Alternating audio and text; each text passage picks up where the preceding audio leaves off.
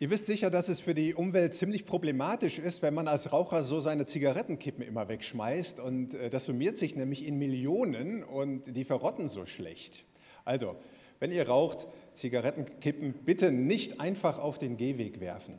Wobei ich es jetzt richtig cool fand, äh, in Schweden hat man etwas geschafft. Man hat nämlich Raben antrainiert, diese Zigarettenstummel aufzusammeln und dann in so äh, Schachteln zu tun. Und jedes Mal, wenn die eine reingeschmissen haben, kam dann aus dem anderen Röhrchen ein Leckerchen raus. Und das hat natürlich das bestärkt, dass die immer mehr Zigarettenstummeln sammeln. Coole Sache.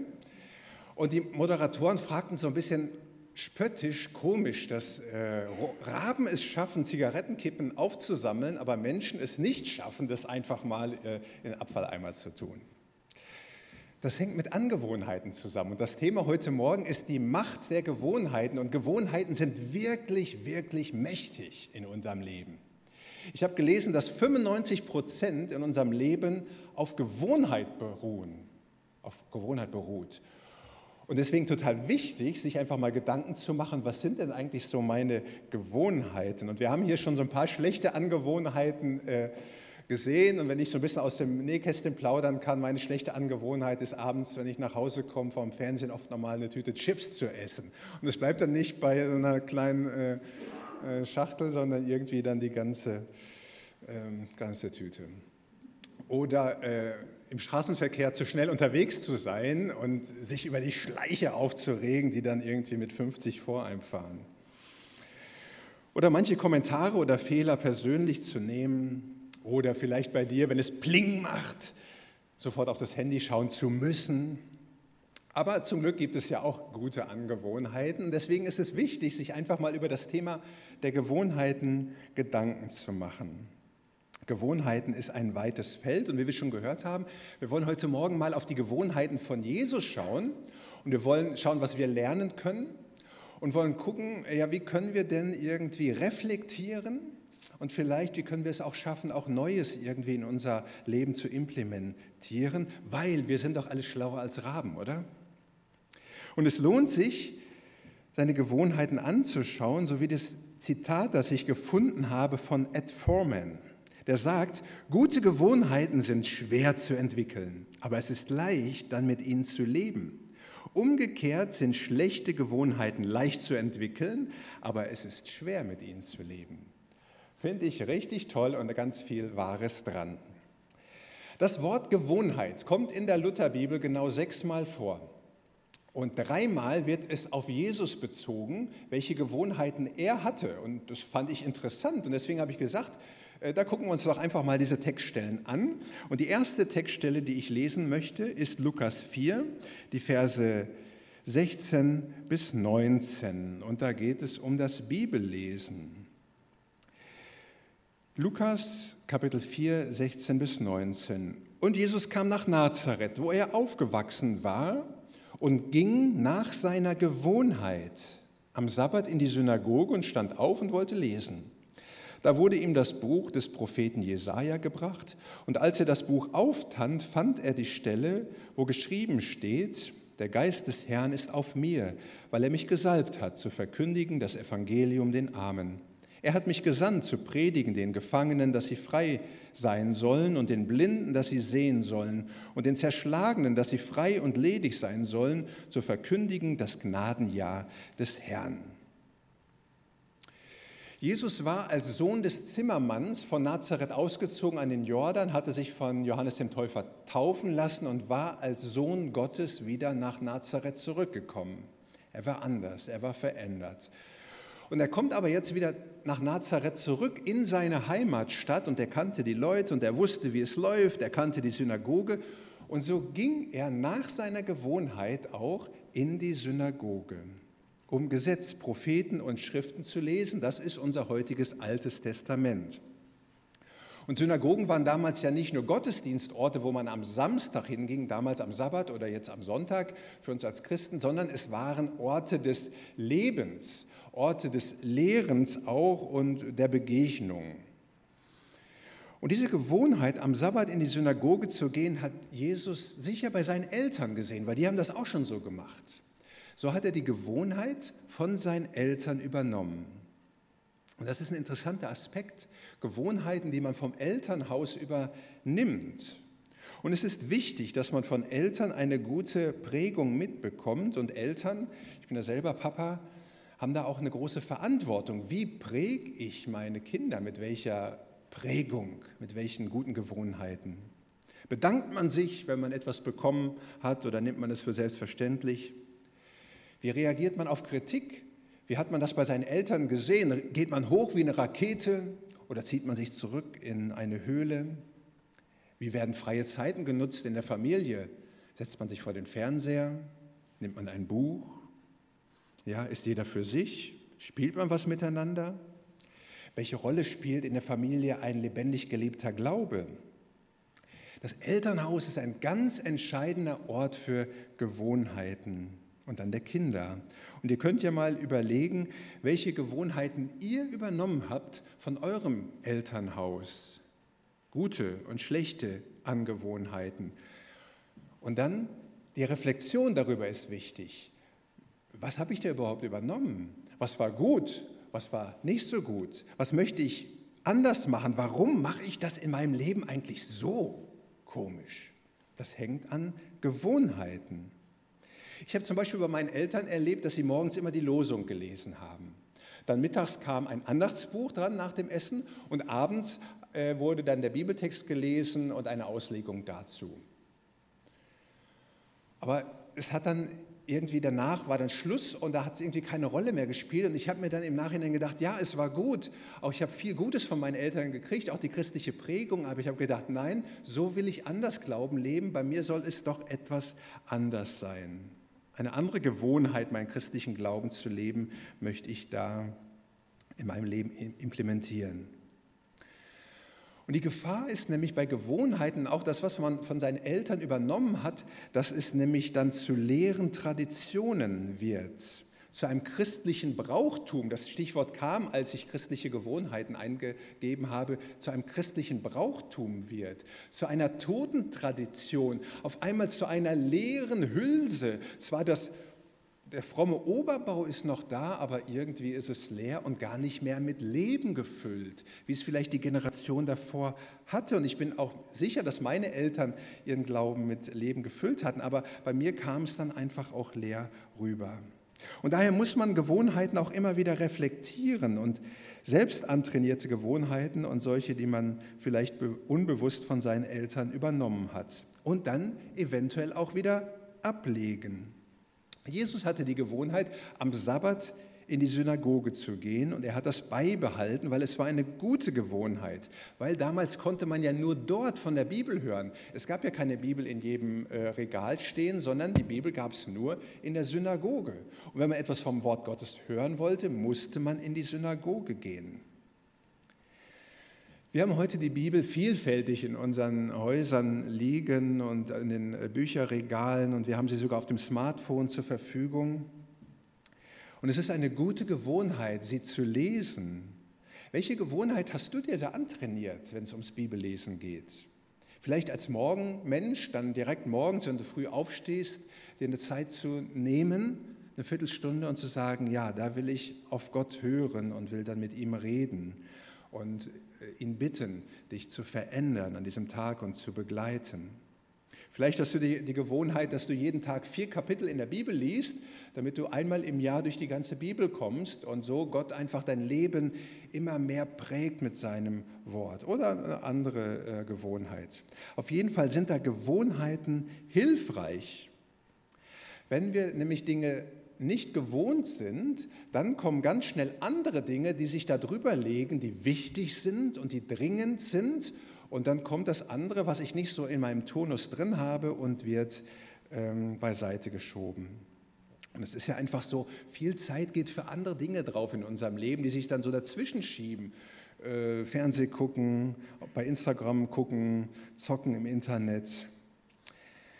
Aber dann ist es gut, mal zu reflektieren, was sind denn eigentlich die wichtigen Dinge in meinem Leben? Was sind die wirklich dringenden Dinge in meinem Leben? Und manchmal wird man, wenn man das reflektiert, erschrecken, wie denn so die Zeit verteilt ist am Tag. Jesus sagt zu Martha, mal ein anderer Gedanke oder ein anderer Bibelvers aus Lukas 10, Vers 42. Eins aber ist Not, Maria hat das gute Teil erwählt, das soll nicht von ihr genommen werden. Da geht es um die Zeit und um die Gemeinschaft mit Jesus. Okay, das war die erste Gewohnheit von Jesus, am Sabbat in die Synagoge zu gehen und Bibel zu lesen. Die zweite lesen wir in Markus 10, Vers 1. Und Jesus machte sich auf und kam von dort in das Gebiet von Judäa und jenseits des Jordans. Und abermals lief das Volk in Scharen bei ihm zusammen, und wie es seine Gewohnheit war, lehrte er sie abermals. Lehren das ist eine wichtige Gewohnheit von Jesus und das wundert einen so ein bisschen, dass das so explizit als Gewohnheit hier steht. Und das hat er wahrscheinlich nicht von seinen Eltern übernommen, sondern war ihm selbst wichtig, Gottes Wort an andere weitergeben. Natürlich ist nicht jeder von uns hier ein Pastor, ein Prediger oder ein Evangelist und kann vor Leuten eine Lehre halten, eine gute Predigt halten oder eine evangelistische Rede, aber darum geht es auch gar nicht. Sondern ich habe mir gedacht, es ist doch schon eine interessante Frage, wie nutze ich in meinem Leben so Begegnungen und Kontakte als Nachfolger und Nachfolgerin Jesu? Bringe ich da Jesus ins Spiel oder andere Dinge, die mir wichtig sind? Was haben wir uns bei Begegnungen mit Menschen angewöhnt oder abgewöhnt zu tun oder zu sagen oder nicht zu tun oder nicht zu sagen?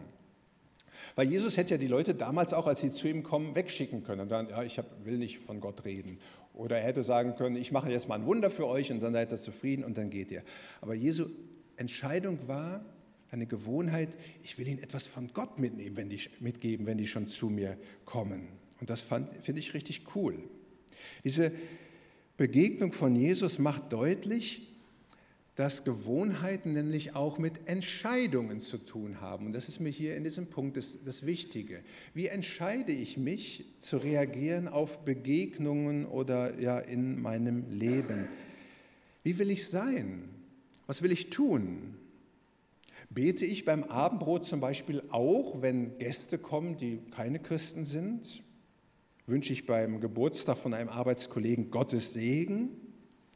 Beziehe ich in ethischen Diskussionen vielleicht auch eben zu oder ethische und christliche Werte mit ein oder habe ich mir angewöhnt, ah, da lieber auf die Zunge zu beißen?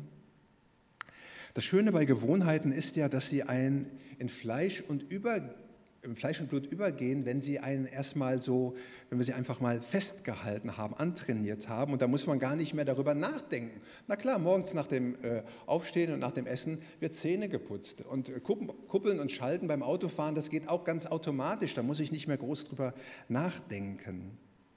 Aber bis es soweit ist, muss man üben und muss man Entscheidungen treffen, um etwas zu einer Gewohnheit zu machen. Und dazu brauchst du Ausdauer. Genauso wie zum Beispiel Schlechtes abzulegen. Auf einer Internetseite fand ich eine Liste von 76 schlechten Gewohnheiten, darunter den Müll nicht zu trennen, zu viel Fastfood und Cola, auf den Boden spucken, ständig gerübeln, in der Nase popeln, oft masturbieren, aus Langeweile essen, sein Bett nicht machen. Und hier ist eine Entscheidung gefragt. Nein, das will ich nicht mehr. Das möchte ich nicht mehr. Und deswegen ist der nächste Schritt einfach Reflexion und dann etwas Schlechtes durch etwas Gutes ersetzen. Weil es ist schwer, Dinge nicht zu machen und stattdessen nichts anderes zu machen. Du musst etwas ablegen und dafür von der schlechten Gewohnheit eine gute Gewohnheit äh, nehmen. Paulus schreibt einmal, und das macht das so ein bisschen deutlich in Epheser 4, Vers 25, darum legt die Lüge ab und stattdessen redet die Wahrheit. Lügen ist schlecht, klar. Und manch einer hat sich angewohnt zu lügen oder nicht ganz die Wahrheit zu sagen, weil es einfach einfacher ist manchmal in manchen Gesprächen. Wenn ich aber nicht mehr lüge, was mache ich stattdessen? Ich rede auch, aber ich rede Wahrheit. Und so kann es auch in anderen Bereichen sein, statt Unordnung, Ordnung. Also statt die Sachen auf den Boden zu schmeißen, wenn man nach Hause kommt, hänge ich einfach meine Jacke an die Garderobe aber das muss ich irgendwie einüben. Statt Fernseh gucken abends, wenn ich nach Hause komme, lese ich ein Buch. Oder statt einer Tüte Chips esse ich einen Obstsalat oder trinke einfach ein Glas Wasser. Es ist so in unserem Leben, schlechte Gewohnheiten schleichen sich einfach schnell ein. Und manchmal sind sie auch Sünde und sie setzen sich schneller fest als Gutes in unserem Leben. Es ist so wie mit dem Unkraut im Garten, das muss man auch nicht pflegen. Das Unkraut im Garten, das kultiviert sich selbst. Also entscheide dich, Schlechtes rauszuziehen und Gutes zu pflanzen. Und zu guter Letzt die letzte Stelle, wo es um die Gewohnheiten von Jesus geht, aus Lukas 22, den Vers 39 und 40. Und Jesus ging nach seiner Gewohnheit hinaus an den Ölberg. Es folgten ihm aber auch seine Jünger. Und als er dahin kam, sprach er zu ihnen, betet, damit ihr nicht in Anfechtung fallt. Das ist die letzte Gewohnheit vom Leben Jesu, die uns berichtet wird. Und es war wahrscheinlich Tradition von Jesus, immer wenn er in Jerusalem war, dass er zu dem Ölberg ging, um zu beten, um dort die Stille zu suchen. Und wahrscheinlich hat er es nach jedem Passamal so gemacht, weil wir wissen, dass Jesus dreimal in Jerusalem Passamal gefeiert hat. Und wahrscheinlich ist auch, dass er in den Zeiten, als er in Jerusalem war, immer mal wieder den Ölberg als Rückzugsort nutzte. Johannes schreibt in Johannes 18, Vers 2, dass er oft mit seinen Jüngern am Ölberg war. Und durch diese Gewohnheit war der Ölberg für ihn ein sicherer Ort, eben vielleicht auch ein Ort, wo er mit seinem himmlischen Vater gut zusammen sein konnte. Und es war ein Ort, der ihm half, gute Gewohnheiten zu leben und bei dem zu bleiben, was ihm wichtig war. Und Jesus wusste ja an dieser Stelle, dass er bald sterben würde. Aber seine Gewohnheit, an den Ölberg zu gehen und zu beten, war so stark, dass er das selbst im Angesicht des Todes so gemacht hat. Sag mir, was du in Angesichts der Schwierig deinen Schwierigkeiten tust, und ich sage dir, wer du bist. Wie stark deine Gewohnheiten sind, zeigt sich in Extremsituationen oder wenn sich die Situationen ändern. Wie ist das mit der Ernährung, wenn du eingeladen bist bei Gästen? Bleibst du bei deinen Grundsätzen? Wie ist es mit dem Sport? Läuft er auch im Urlaub? Wie stabil ist deine stille Zeit in anderen Kontexten? Ich glaube, dass es hilfreich ist, Gewohnheiten auch im ungewohnten Umfeld beizuhalten. Und dazu ist Disziplin nötig. Aber bestimmt ist es auch so, dass es leichter fällt, Gewohnheiten zu etablieren, wenn wir in einem gewohnten Umfeld sind. Für Gewohnheiten ist es hilfreich, ein disziplinierter Mensch zu sein. Und ich plaudere nicht aus dem Nähkästchen, wenn ich sage, dass ich nicht ein sonderlich disziplinierter Mensch bin. Aber ich muss sagen, ich bewundere meine drei Jungs da wirklich sehr, wie diszipliniert die sind im Bereich von Sport, von Ernährung, von Lernen. Muss ich immer sagen, ihr Lieben, echt Hut ab, wie ihr das so macht und schafft und durchzieht, Woche für Woche, Monat für Monat, Jahr zu Jahr. Toll. Aber dazu gehört sich eben auch Ziele zu setzen. Was will ich erreichen? Wie will ich es erreichen? Kann ich eine Morgenroutine entwickeln. Und das Schöne ist, auch als undisziplinierter Mensch kannst du durch Übung eine gewisse Disziplin dir antrainieren und gute Gewohnheiten. Und wir hatten es ja schon am Anfang, dass Gewohnheit einfach mit viel mit Training zu tun haben. Und gute Gewohnheiten zu bekommen, ist also ein Prozess. Und das kann vielleicht Monate dauern oder Jahre, bis du sagst, okay, das ist mein Rhythmus mit dem Aufstehen oder mit der stillen Zeit oder whatever. Wenn du zum Beispiel die stille Zeit als gute Gewohnheit antrainieren möchtest, dann ist es gut, Schritt für Schritt vorzugehen. Dass du sagst, okay, in der ersten Woche oder im ersten Monat stehe ich einfach zehn Minuten früher auf, wie ich es sonst tue, und die Zeit nutze ich, um Bibel zu lesen. Und dann im nächsten Monat machst du es 20 Minuten vorher und dann vielleicht eine halbe Stunde und so weiter. Und genauso ist es mit dem Rauchen oder mit dem Sport. Neue und gute Gewohnheiten fallen nicht vom Himmel. Und meistens hilft es auch nicht dafür zu beten, sondern du musst sagen, ich möchte das trainieren, ich möchte das implementieren in meinem Leben. Und es hilft auch nicht, es auszuprobieren, sondern das wäre einfach so, ach, ich mache es einfach mal ohne Sinn und Plan, sondern du musst dafür trainieren. Und, Und damit komme ich zum Schluss. Natürlich kannst du Gott um seine Hilfe bitten. In dem Kapitel, wo es um Lüge und Wahrheit ging, was ich gerade gesagt habe von Paulus, ist viel vom Heiligen Geist die Rede, der unterstützend mit seiner Kraft da hinein wirkt und den kannst du bitten.